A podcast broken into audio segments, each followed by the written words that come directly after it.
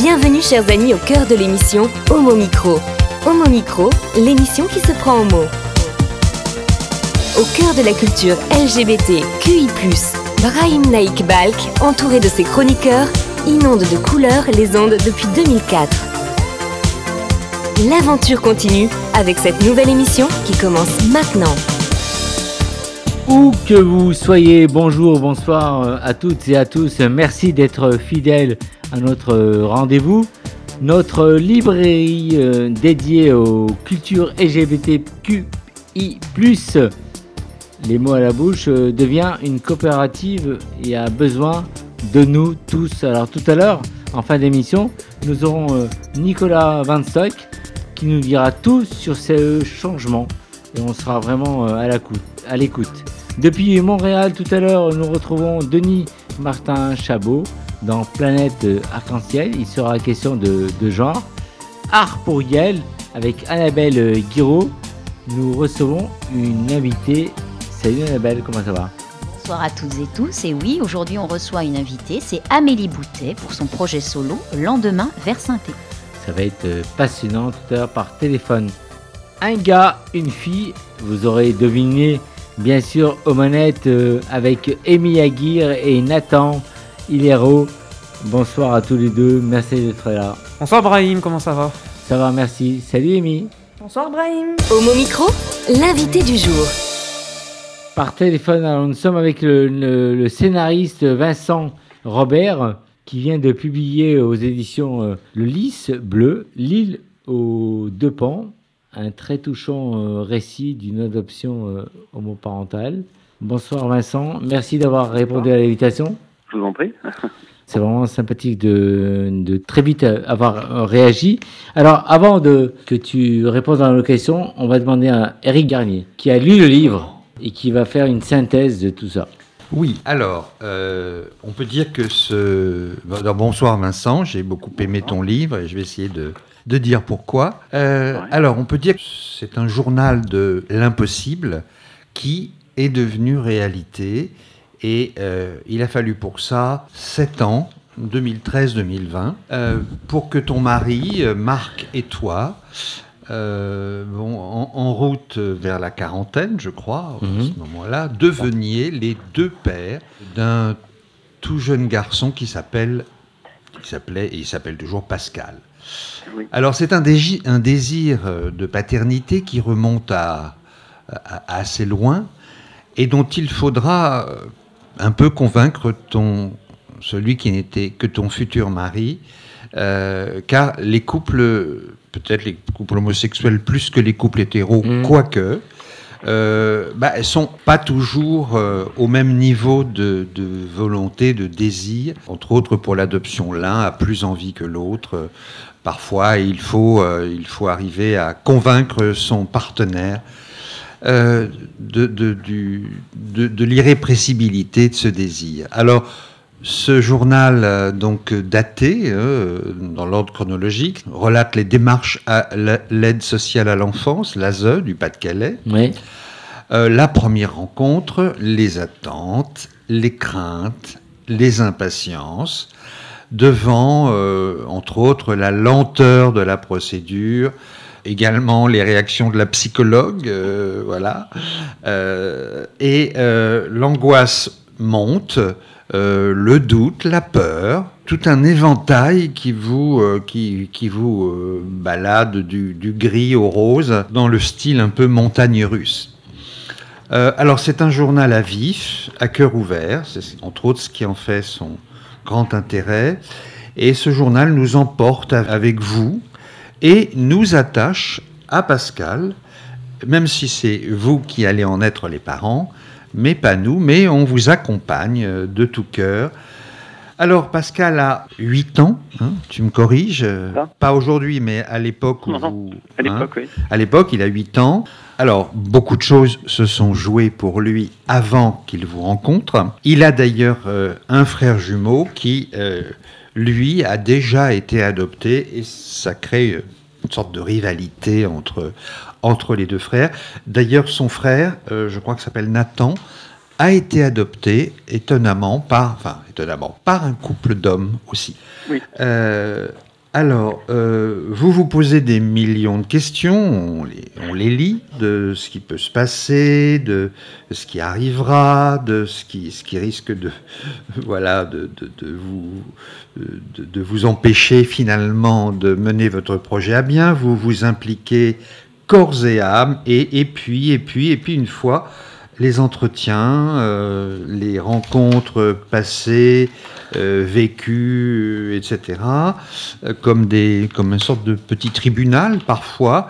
La première étape, enfin, qui mène ensuite, au bout d'un certain temps, ça ne va jamais assez vite, vers le placement de Pascal, enfin, chez vous, au quotidien, et non pas un week-end de temps en temps ça se concrétise et cette première étape va, même si vous vous sentez sous surveillance, va, euh, va vous mener à la seconde, vous ne lâchez rien, vous n'êtes sûr de rien jusqu'à la fin. Et la dernière étape arrive et comme vous, nous fondons en, larmes, euh, car Pascal, et Pascal, euh, enfin, porte votre nom et sera votre fils. Il l'était déjà dans votre cœur, mais là, la loi lui donne deux pères.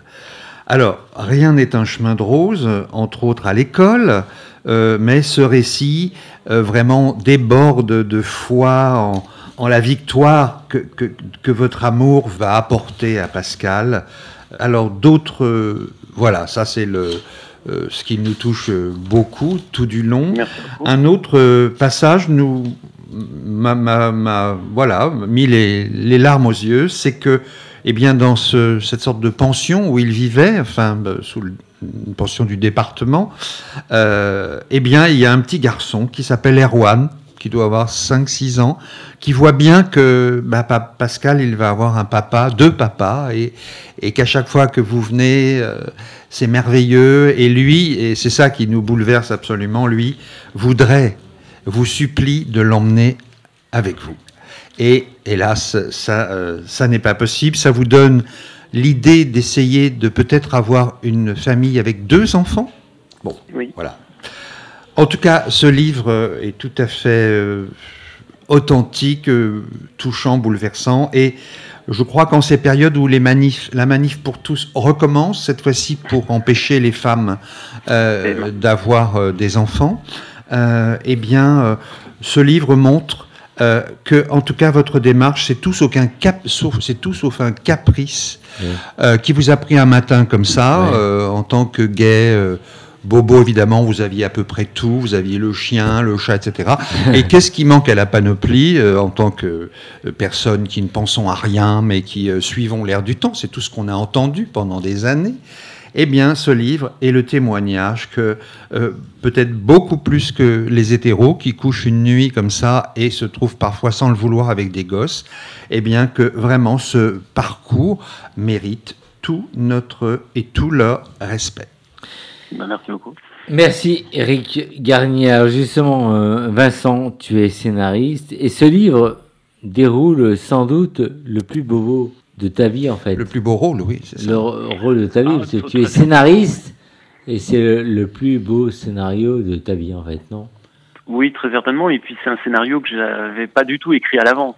Mon métier est de prévoir la fin avant de démarrer le départ, bien plus souvent. Euh, là, j'avais pas du tout, je ne savais, on ne savait pas, Marc et moi, du tout comment ça allait se terminer. Euh, je remercie beaucoup le, Eric pour, pour son, la, lecture et l'interprétation du livre. Il, a effectivement compris euh, l'essence en fait du témoignage et du message que je voulais mettre à l'intérieur de ce livre. Tout d'abord, c'est un gigantesque cri d'amour, euh, cri d'amour euh, à la vie et, cri d'amour pour un pour un couple, pour euh, pour un enfant. C'est un puissant désir de paternité qui est en moi chevillé au corps depuis depuis que je suis adolescent très certainement. Moi, j'ai 50 ans maintenant, donc quand j'étais ado, c'était absolument inimaginable que deux hommes aient un enfant. Donc euh, c'est un deuil que j'ai dû faire dans un premier temps. Et puis euh, et puis je ne suis jamais arrivé. Et, donc euh, j'y ai toujours cru. Après la loi est arrivée en 2013, je me suis dit ben, super. En fait maintenant ça va être possible. Eh bien en fait la loi était là, mais mais les mentalités étaient encore bien ancrées. comme quoi deux hommes ne pouvaient pas élever un enfant. Et en fait, on y a toujours cru et, et voilà, et, heureusement. Le livre débute le 7 septembre 2013, bientôt oui. 8 ans. Pourquoi ce, cette date? Bah, parce qu'en fait, on, s'est marié en septembre 2013. La loi est passée, euh, été promulguée en avril ou mai 2013, je ne sais plus très bien, mais on s'est marié en septembre et puis on a déposé notre dossier d'agrément euh, deux jours après. Parce que en fait, alors nous, ça faisait, euh, ça fait maintenant 24 ans qu'on est ensemble. Euh, on s'est marié parce qu'on s'aimait, mais on s'est aussi marié pour pouvoir avoir la possibilité de faire cette demande d'agrément, puisqu'avec la loi pour le mariage, il y avait la possibilité de, personnes du même sexe d'adopter un enfant. Et donc nous, notre démarche a été de, de présenter ce qu'on appelle un projet et de présenter un projet d'adoption pour un pupille de l'État, c'est-à-dire un, un, enfant qui se trouvait dans un foyer euh, de l'ASE en France. Alors, ce désir d'être euh, père, comment est-il euh, venu et comment vous êtes-il devenu en couple? Moi, j'ai toujours eu en moi, en fait. Ça, c'est quelque chose qui a toujours été puissant en moi. Donc, je, ne sais pas ce qui a déclenché ce désir de paternité. Après, euh, vis-à-vis de Marc, il avait enfoui en fait ce désir de paternité. Et c'est vrai que, comme le soulignait tout à l'heure Eric, c'est vrai que moi, mon désir était puissant, mais j'ai juste eu à réveiller celui de Marc en fait finalement. Et puis une fois que l'impossible est devenu possible, euh, ben, son désir a été euh, tout aussi puissant que le mien. Et d'ailleurs, il fallait être deux pour pouvoir traverser tout ce qu'on a traversé. Alors, on parle de Pascal, on aimerait que tu nous le présentes en fait. Alors aujourd'hui, il a 12 ans et demi, bientôt 13. Euh, c'est un pré-ado, un ado qui est plein de vie, euh, qui est très bien dans sa peau. Euh, J'étais encore avec un de ses professeurs principaux là tout à l'heure à l'école. Il va très bien, il est en sixième et, tout se passe très bien. Il a bon, il a beaucoup de caractère. C'est un sacré petit bonhomme, donc il a lui aussi traversé euh, toute cette épreuve avec beaucoup de beaucoup d'amour et d'humilité en fait. Et aujourd'hui, il va très bien. Il va très très bien. Et quelles ont été un peu les étapes qui vous ont paru un peu euh, le plus difficile dans, dans votre euh, parcours? Bah, la, première étape était quand on a eu l'agrément et, et, qu'on continuait encore à manifester dans les rues pour dire qu'on n'aurait pas le droit ou qu'on allait nous retirer ce droit, puisqu'il y a certains candidats à l'élection présidentielle en, en 2015 qui ont, qui ont dit que s'ils étaient élus, ils supprimeraient en fait ce droit à l'adoption des couples homosexuels. Dont Valérie Pécresse, qui voulait supprimer les mariages qui avaient déjà eu lieu. Et puis euh, Fillon avait clairement dit que euh, s'il était élu président de la République, euh, il, garderait le mariage, mais il, enlèverait le, droit à l'adoption. Donc effectivement, ça, ça a été la première épreuve, c'est-à-dire qu'on avait un droit et puis d'un moment qu'on n'allait plus l'avoir. Et puis ensuite, euh, il a fallu combattre euh, les mentalités des conseils de famille, oui. puisque en fait la loi ne fait pas tout. Euh, ceux qui décident sur le terrain, c'est un conseil de famille, hein, donc plusieurs personnes qui se réunissent au, au, au, nom du département, et puis qui vont décider de ce qu'on appelle un apparentement, c'est-à-dire qu'ils vont décider si euh, tel couple ou tel autre va recevoir tel ou tel autre. Alors, à propos de, de famille, pardon, il y a Marc. Alors Marc a, a, ressenti un, un certain nombre de choses et du vague à l'âme parfois. Dis-nous un peu tout à propos de Marc. Bah, Marc, euh, en fait, il a, comme je vous l'ai dit, au départ, il avait profondément enfoui en fait ce désir de paternité puisqu'il ne pensait pas possible. Et puis après, euh, quand c'est devenu possible, ça s'est réveillé bien sûr chez lui, euh, puisqu'on voulait fondamentalement tous les deux être papa, papa ensemble d'un enfant et, et, construire une famille. après, ces, ces vagues à l'âme étaient euh, plus ou moins en écho avec les miens, c'est-à-dire qu'on est souvent pris au doute, euh, pris par la peur aussi, et puis euh, et puis on nous avait dit clairement que qu'il allait avoir un rejet, c'est-à-dire que que l'enfant était arrivé à la maison, mais parce que c'était un, échappatoire pour lui par rapport au foyer, mais que très vite il allait nous rejeter et qu'il n'allait pas supporter de d'avoir deux papas et, de ne pas avoir de présence féminine à la maison. Donc ça, on avait cette épée Damoclès au-dessus de la tête en permanence. Alors on a très vite compris que des référents féminins, il en avait. Hein. On n'est pas sur une île déserte qu'avec des hommes. On a des mamans, des sœurs, des tantes, des voisines. Donc, euh, donc voilà. Et, et, puis petit à petit, on a surtout compris que ce que certains de ci avaient appelé euh, comme un, un, processus de rejet, en fait, c'était surtout euh, l'enfant qui testait, qui, qui, testait le lien. Euh, il avait été abandonné, euh, il voulait être sûr de ne pas être à nouveau de ne pas être à nouveau abandonné. Donc en fait, il nous a testé, mais testé toujours avec euh, Alors parfois avec violence, mais pas violence, c'est-à-dire qu'il n'était pas dans la violence physique, parfois les mots faisaient un peu mal, mais, mais ces tests-là, on, on, sentait tout de suite derrière, parce qu'on avait tout de suite senti la grande humanité de Pascal, on avait tout de suite senti que, que c'était pas, qu'il y avait aucune méchanceté derrière, qu'il y avait aucune animosité, que c'était lui, sa peur à lui, qui s'exprimait comme ça. Et en fait, petit à petit, on a apprivoisé nos trois peurs, finalement, et puis, euh, et puis ce qui nous a permis de faire ce ciment-là, c'est l'amour indéfectible qui nous a unis immédiatement. Nous, on a eu beaucoup de chance dans notre aventure, c'est que dans, à l'instant où on a rencontré Pascal, on s'est tous les trois profondément aimés. Avant de... notre enfant dans la première seconde. Donc ça, ça a été une chance folle, puisque ça nous a permis de traverser, euh, traverser ces petits orages. Quoi. Mais la barque ou le bateau n'a jamais coulé. Donc, voilà. Avant de laisser la parole à Eric, vos deux familles vous ont-elles vraiment toujours euh, soutenu Dites-nous? Tout le temps, immédiatement, ah, sans, ah, aucun, sans aucun état d'âme, jamais. Euh, et c'est aussi assez indispensable pour que, entre guillemets, la greffe prenne, c'est-à-dire qu'il ne faut pas que l'enfant se sente euh, justement comme un greffon, il faut qu'il se sente immédiatement intégré. Alors, de mon, dans, dans, dans, ma famille, en fait, mon grand-père était l'assistance publique, donc il y avait toujours cette, cette idée que qu'un enfant qui arrivait dans une famille était immédiatement intégré. Euh, et, donc, du côté de la famille de Marc, il n'y a, eu aucun problème. On a tout de suite, tout de suite été intégré. Eric. Et, soutenu dans notre idée et dans notre projet. Eric, pour finir. Alors, je voudrais dire qu'il y a eu, euh, depuis votre, euh, cette adoption, il y a eu peut-être d'ailleurs, petit à petit, il y a des, des, couples qui adoptent et donc ça se sait. Le Conseil de, la, de famille de Paris vient de donner en adoption un petit bébé à deux hommes. Est-ce que tu l'as entendu ça?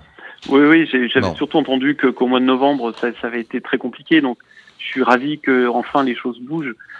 Comme vous l'avez dit, la loi a 8 ans quand même. Donc, c'était temps que ça bouge, vraiment. Alors, je voudrais rappeler le titre de ton livre et en, parler d'un autre.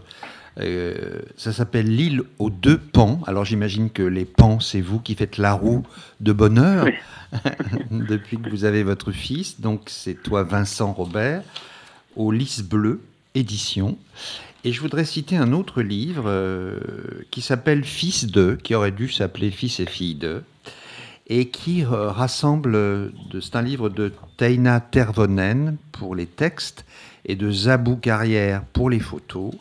Et elles, elles ont réuni 30 personnes de 18 à 87 ans, c'est presque comme Tintin, et ces 30 personnes sont des fils ou des filles d'homosexuels. Et il et elle témoignent euh, bah, de leur vécu. Et, euh, et c'est tout aussi passionnant. Et c'est chez Trans Photographique Presse. Merci. Merci euh, Vincent. Alors tu sauras que ton livre, il est disponible au mot à la bouche à Paris. Eh ben, On peut se lâcher à tout moment. Merci pour ton intervention. Merci à vous. Merci. Au revoir Vincent. Au revoir. Homo Micro, l'émission LGBTQI+, qui se prend au mot. Nathan et Amy, on passe à la musique.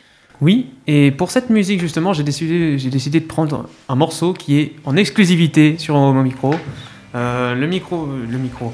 Le morceau s'appelle du coup The Story of a Sunset Through the Reflection of a Puddle. Et du coup, c'est du groupe C41. On va vous le mettre maintenant.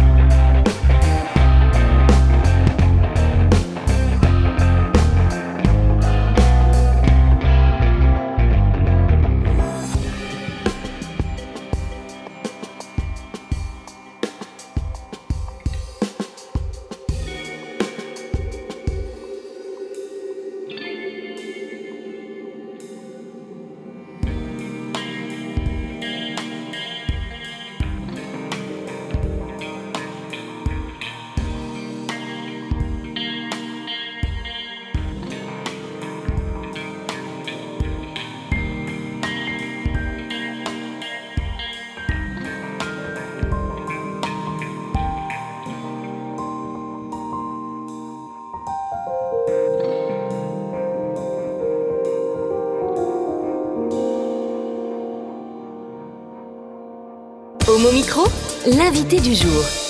De retour avec Annabelle Guiraud et son invité Arporiel. Bonsoir Amélie. Bonsoir. Comment vas-tu? Très bien, merci. Eh bien écoute, euh, il y a un an, c'était une chronique sur Versailles 99. D'ailleurs, tu nous en parleras peut-être tout à l'heure à la fin de la chronique. Mais aujourd'hui, au Homo Micro, donc, on te, on te reçoit pour ton premier projet solo, Lendemain vers Synthé. Et à ce jour, tu as déjà euh, publié trois morceaux. Enfin, trois morceaux ont été dévoilés et sont disponibles. Et euh, voilà, ton projet solo s'appelle Lendemain vers Synthé. Le groupe Quatuor s'appelle Versailles 99. Hum, instinctivement, à l'oreille, on devine une certaine résonance absintée entre ton nouveau projet et ton groupe. Ah, tu peux nous raconter comment est né le, ton projet solo? Alors, j'ai écrit Lendemain vers Synthé en décembre 2020, euh, suite aux différents confinements et couvre-feu. Et à un moment où ça devenait insupportable pour moi euh, d'entendre euh, nos dirigeants qualifier l'art de non essentiel. C'est un projet, comme tu dis, que j'ai mis en place aussi parce que je pouvais plus monter sur scène avec mon groupe Queer Punk Versailles 99.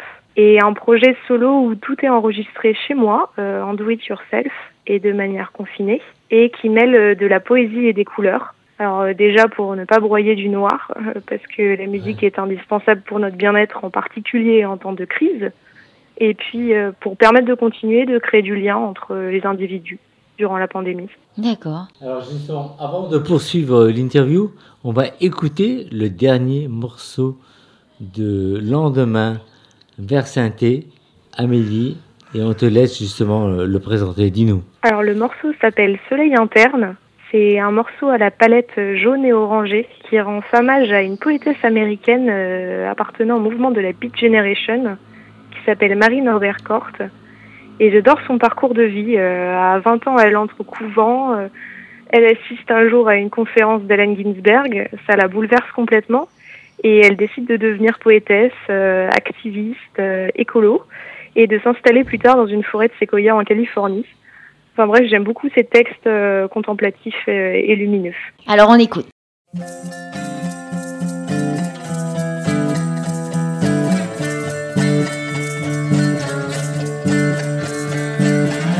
étincelle rythme sur ces murs sales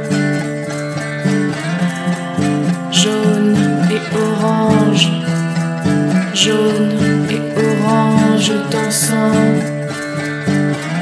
soleil fumant souffles et pieds brûlants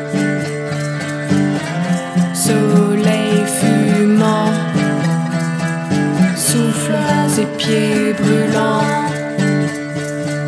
Cette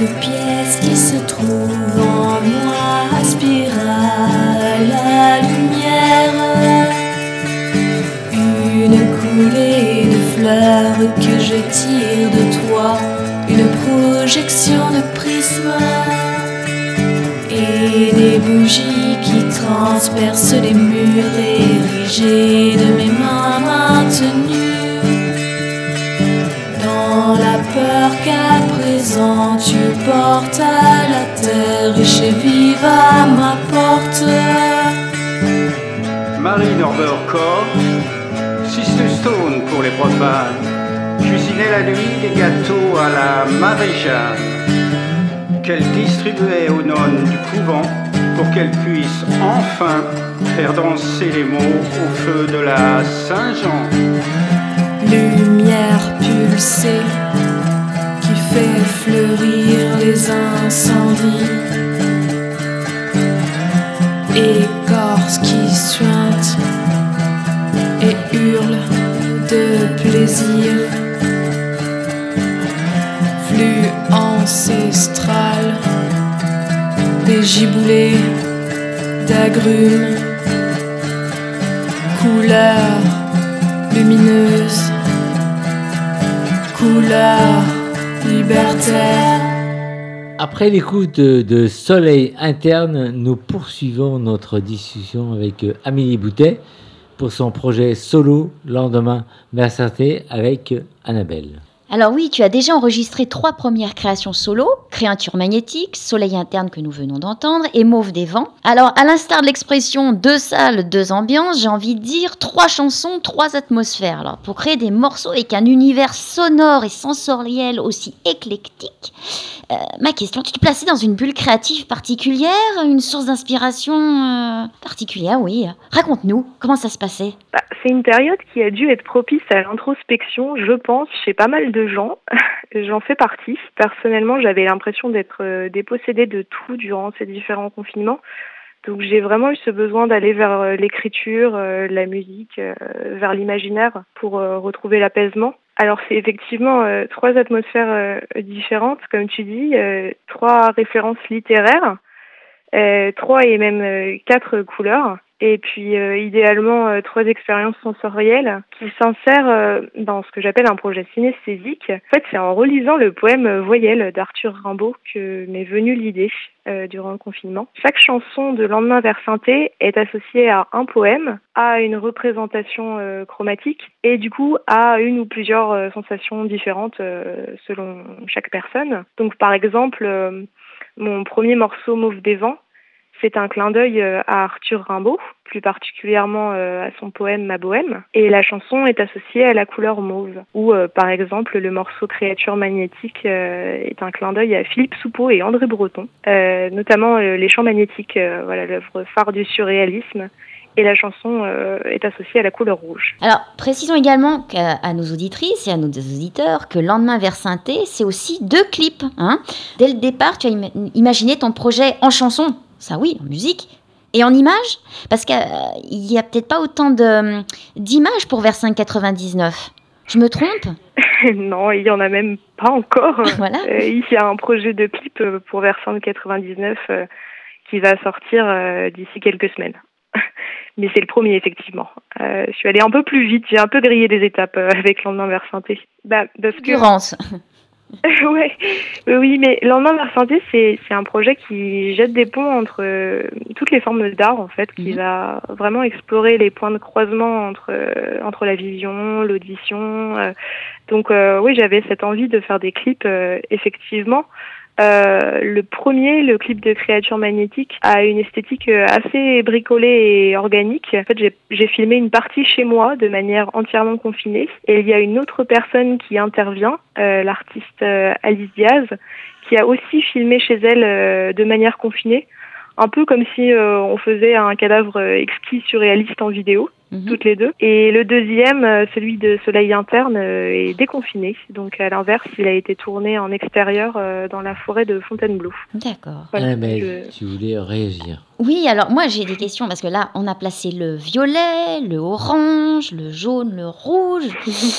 Euh, dis-moi, est-ce que tu vas composer les couleurs de l'arc-en-ciel? Bah oui, c'est totalement ça la finalité du projet. En fait, au fur et à mesure des chansons, par petites touches de couleurs successives, on voit effectivement apparaître un arc-en-ciel. Enfin, en tout cas, mon arc-en-ciel avec euh, mes couleurs. Et cet arc-en-ciel euh, étant associé à diverses choses qui me tiennent à cœur comme les luttes LGBT+, euh, la paix, euh, l'espoir de lendemain meilleur. Et si on avait envie en fait d'écouter ou réécouter euh, lendemain vers synthé, où peut-on retrouver tes titres et regarder tes clips? Dis-nous tout. Il y a actuellement trois morceaux disponibles en accès libre sur les plateformes Bandcamp et SoundCloud. Mhm.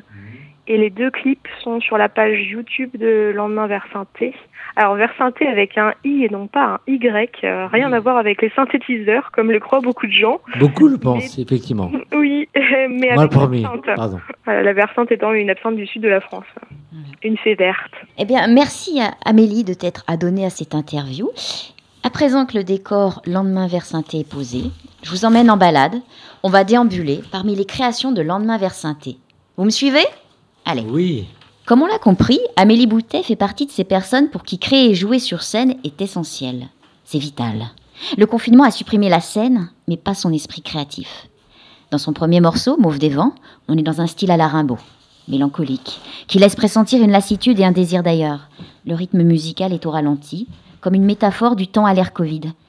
Les instruments utilisés, accordéon et guitare, sont d'antan, mais sont toujours là, comme une preuve de résistance et donc d'espoir face au virus. Dans Lendemain vers synthé, Amélie associe systématiquement une couleur à chacun de ses flashs d'aspiration. Dans Créature magnétique, la couleur rouge est de mise. Les notes et les mots sont émis au rythme de la pensée automatique, comme autant des artistes où l'hallucination était inspiration. À l'instar de Philippe Soupeau et André Breton, à qui Émilie rend hommage en nous clamant quelques mots de, de leur œuvre qui se nomme également Chant magnétique. Enfin, le troisième titre, Soleil interne, que nous avons écouté, est la suite du voyage sonore et coloré durant la période de confinement. À l'écoute, on a une sensation de The Doors, Jim Morrison. Cette fois, on entre dans une ambiance aux tonalités jaunes et orangées. On devine l'ambiance beatnik, les pensées libertaires et libérées. Les paroles et l'instrumental dessinent une ambiance psychédélique. Coulée de fleurs, fumée de marijuana, lumière pulsée. Soleil interne une ode aux femmes de la Beat Generation, et en particulier à la poétesse Marie Norbert Kort, qui voue une ode contemplative à la lenteur. Lendemain vers synthé, c'est un projet audacieux, qui désire démontrer que la privation de liberté prohibe le mouvement, mais n'abolit pas la créativité. Créer est liberté. Créer est un rempart à la souffrance. Eh bien, c'est sur cette réflexion que notre visite au pays de Lendemain vers synthé prend fin. Retrouvez la nouvelle œuvre d'Amélie Boutet sur Bandcamp, SoundCloud, Instagram et découvrez également ses clips esthétiques sur YouTube. Lendemain vers synthé, un projet à découvrir et à suivre. Est-ce que Amélie, tu es toujours à l'antenne? Toujours. Toujours. Moi, j'ai envie de faire une petite, un petit clin d'œil à Versailles 99. Hein, comme je l'ai dit, voilà, il y a un an, on avait fait une chronique euh, sur votre album. Est-ce que vous avez une actualité à nous communiquer? Absolument. Dis-nous tout. Les questions de couleur aussi puisqu'on va sortir euh, d'ici quelques semaines euh, le clip d'un nouveau morceau qui s'appelle euh, Rebelle Arc-en-Ciel. Et ça va parler des luttes LGBT Exactement. et on peut, où on peut retrouver un peu votre morceau et autres? Alors il sera disponible sur YouTube. D'accord. Et la prochaine scène? Et la prochaine scène aura lieu, on croise les doigts, en octobre à l'international. D'accord. Et on achète où nos billets? Alors, la, billetterie a été prise d'assaut sur Internet, donc euh, les billets seront sur place euh, D'accord, pour les Merci Amélie. Merci, et à très vite euh, parmi nous. Au revoir. Au mon micro, le cercle des chroniqueurs.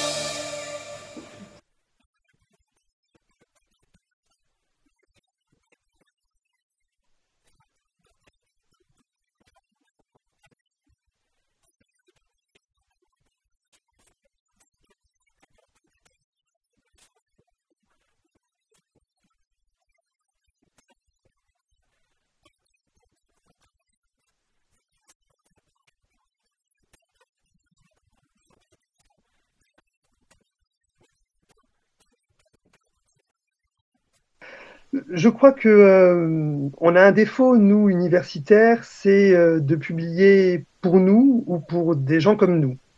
Or, si on fait des recherches, euh, c'est aussi pour les inscrire dans le champ des discussions politiques, citoyennes. Et je n'ai pas de plus grande fierté en réalité que de savoir que ma mère peut lire le livre et puisse en discuter avec moi.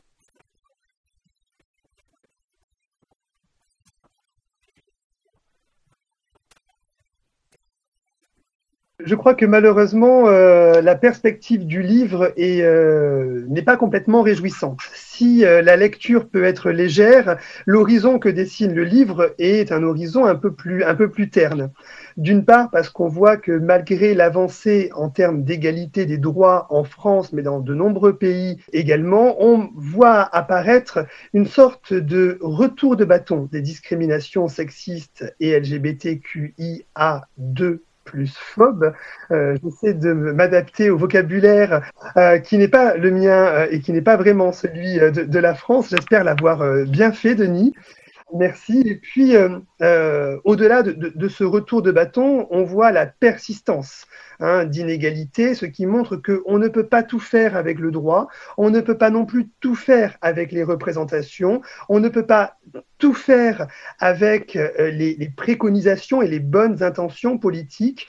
Déprivilégier le genre, pour moi, c'était aussi une manière de rappeler qu'il n'y avait pas une manière de déprivilégier qu'il n'y avait pas non plus euh, une absence de privilège d'un côté et un privilège total de l'autre, mais qu'il y avait un ensemble de petites actions pour détricoter les hiérarchies.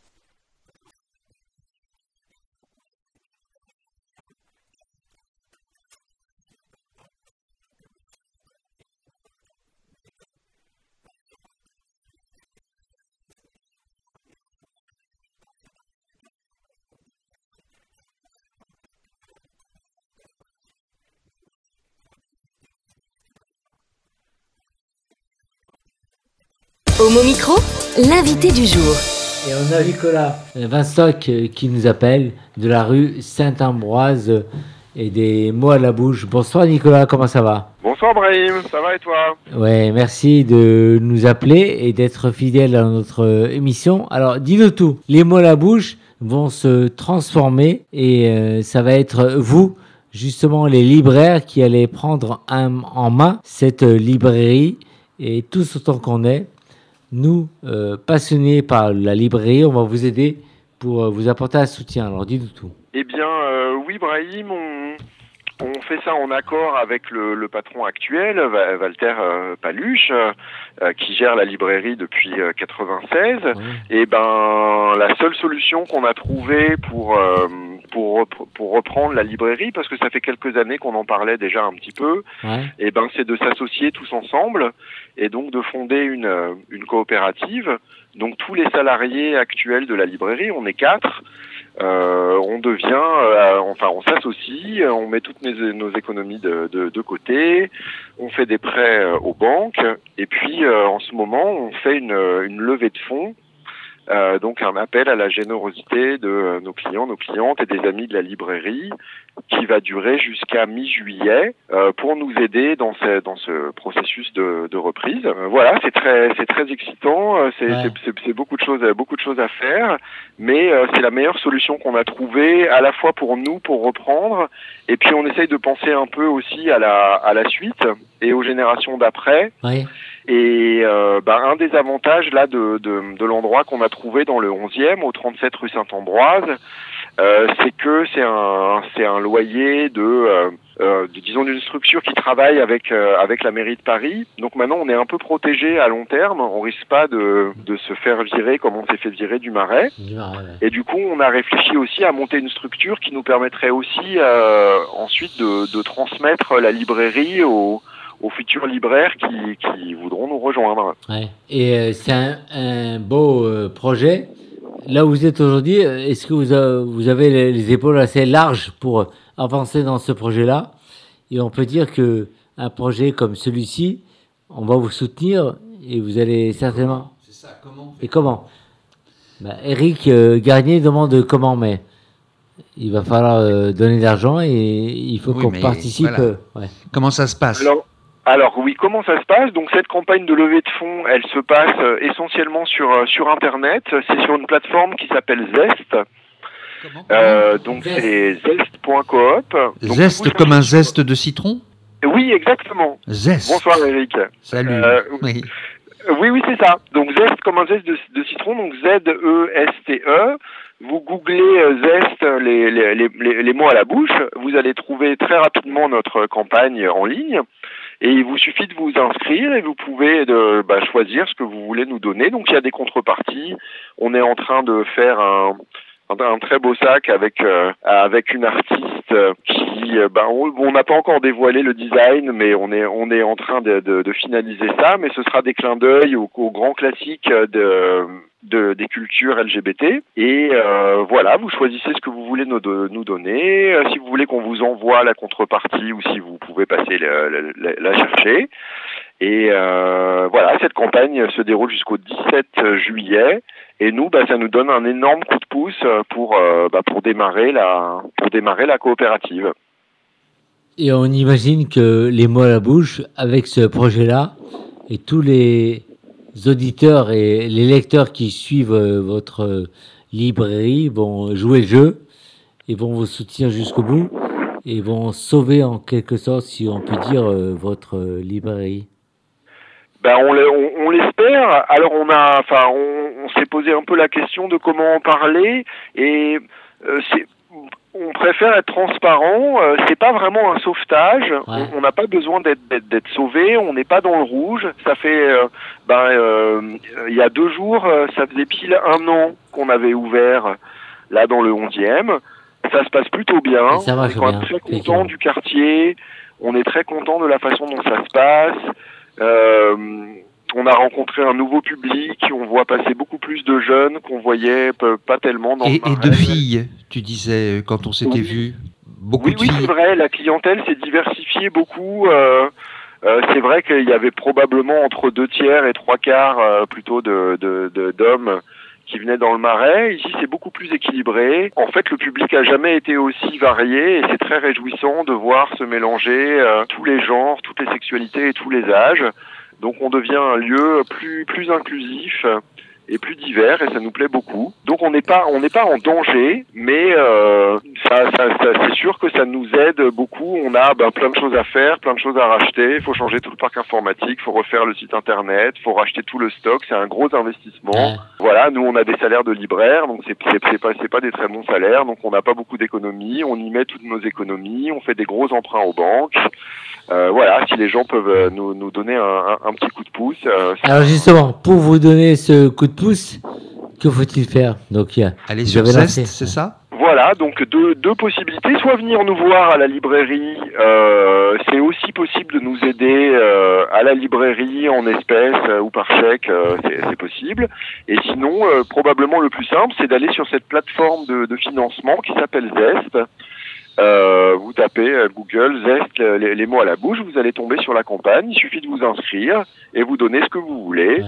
Euh, et, et voilà, et on espère que vous serez euh, le, le plus nombreux possible à nous, à nous soutenir. Nous, ça nous donne un gros, un, un gros coup de pouce. Et si on habite euh, à l'autre bout de la France, qu'on vous soutient sur Zest, et qu'on a envie d'acheter des livres à distance, est-ce que c'est possible? Oui, tout à fait. C'est c'est possible. On a, on a un site internet qui fonctionne depuis, depuis très, de, de- depuis de nombreuses années. On est, on est rodé euh, avec ça. Donc c'est le, le site internet, c'est mobouche.com. Donc M-O-T-S-B-O-U-C-H.com. Et là, vous pouvez aussi, ça, c'est une autre façon de nous aider, euh, évidemment, de nous acheter des livres. On vous les envoie le plus, le plus vite possible. On est une petite équipe, hein, on est quatre, donc, euh, euh, mais on est, on essaie d'être le plus efficace possible. Et euh, oui, oui, merci de poser la question. D'ailleurs, pendant le Covid, je pense que vous avez fonctionné comme ça. Oui, ça nous a en partie sauvés, euh, évidemment, parce qu'il y avait beaucoup plus de gens, be- beaucoup moins de gens qui pouvaient venir nous voir, euh, et surtout de loin.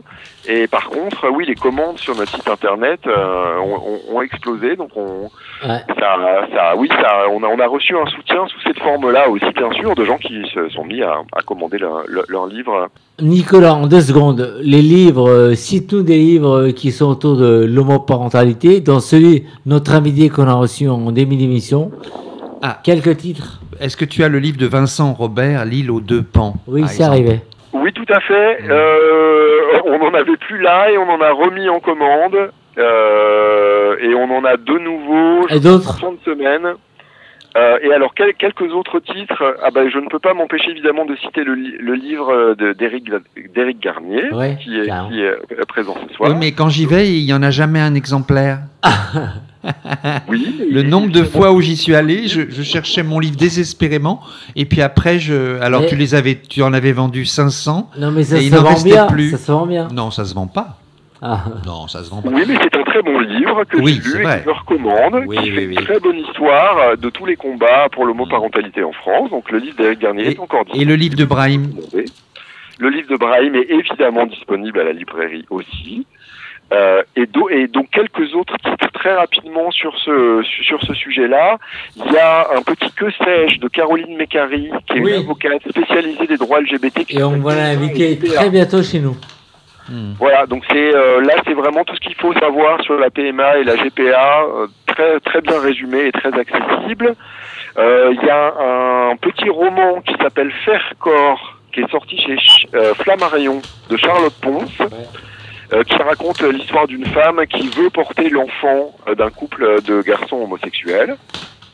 Et donc c'est une bonne histoire, c'est sorti il y a quelques mois. Ça n'a jamais été fait dans la littérature, ça. hein. C'est la première fois, c'est le premier roman à ma connaissance qui raconte le, le- le point de vue d'une femme qui veut porter un enfant, pas pour elle-même, mais pour un, pour un couple gay. Donc ça, je vous laisse le découvrir. Faire corps, Charlotte Ponce. Il y a un grand classique de Martine Gross, euh, qui a longtemps été la présidente de l'association des parents gays et lesbiens, qui s'appelle Idées reçues sur l'homoparentalité. Et qui se. D'accord. Voilà, que je recommande vivement. C'est toujours du très bon travail, Martine Gross. hein. Voilà, tout cas- et un petit, et un tout Et le dernier qui s'appelle Les Argonautes de Maggie Nelson, qui est plutôt un roman, enfin mi-roman, mi-essai. Et ça, c'est sur une famille queer moderne. Elle, elle était plutôt lesbienne, mais elle tombe amoureuse d'une fille qui transitionne et qui avait déjà un enfant. Et euh, il se retrouve à former une famille peu conventionnelle et elle se pose tout un tas de questions sur ce que c'est que d'être euh, dans une famille euh, peu conventionnelle. Et Merci, merci Nicolas. On, a, on est à l'écoute et on invite tous nos auditrices et auditeurs à rejoindre ton mouvement Un petit et la zeste. coopérative. Voilà, un bon petit zeste. euh, Effectivement. Merci, à très vite euh, parmi nous et pour des chroniques une fois vraiment. Ok Avec grand plaisir. Ouais. Merci Brahim, merci Eric. Merci Nicolas. On t'embrasse. Ciao, ciao. Hey Oh non Cette émission est maintenant terminée. Mais un conseil retrouvez l'ensemble des podcasts d'Homo Micro, l'émission qui se prend au mot, sur toutes les bonnes plateformes de streaming.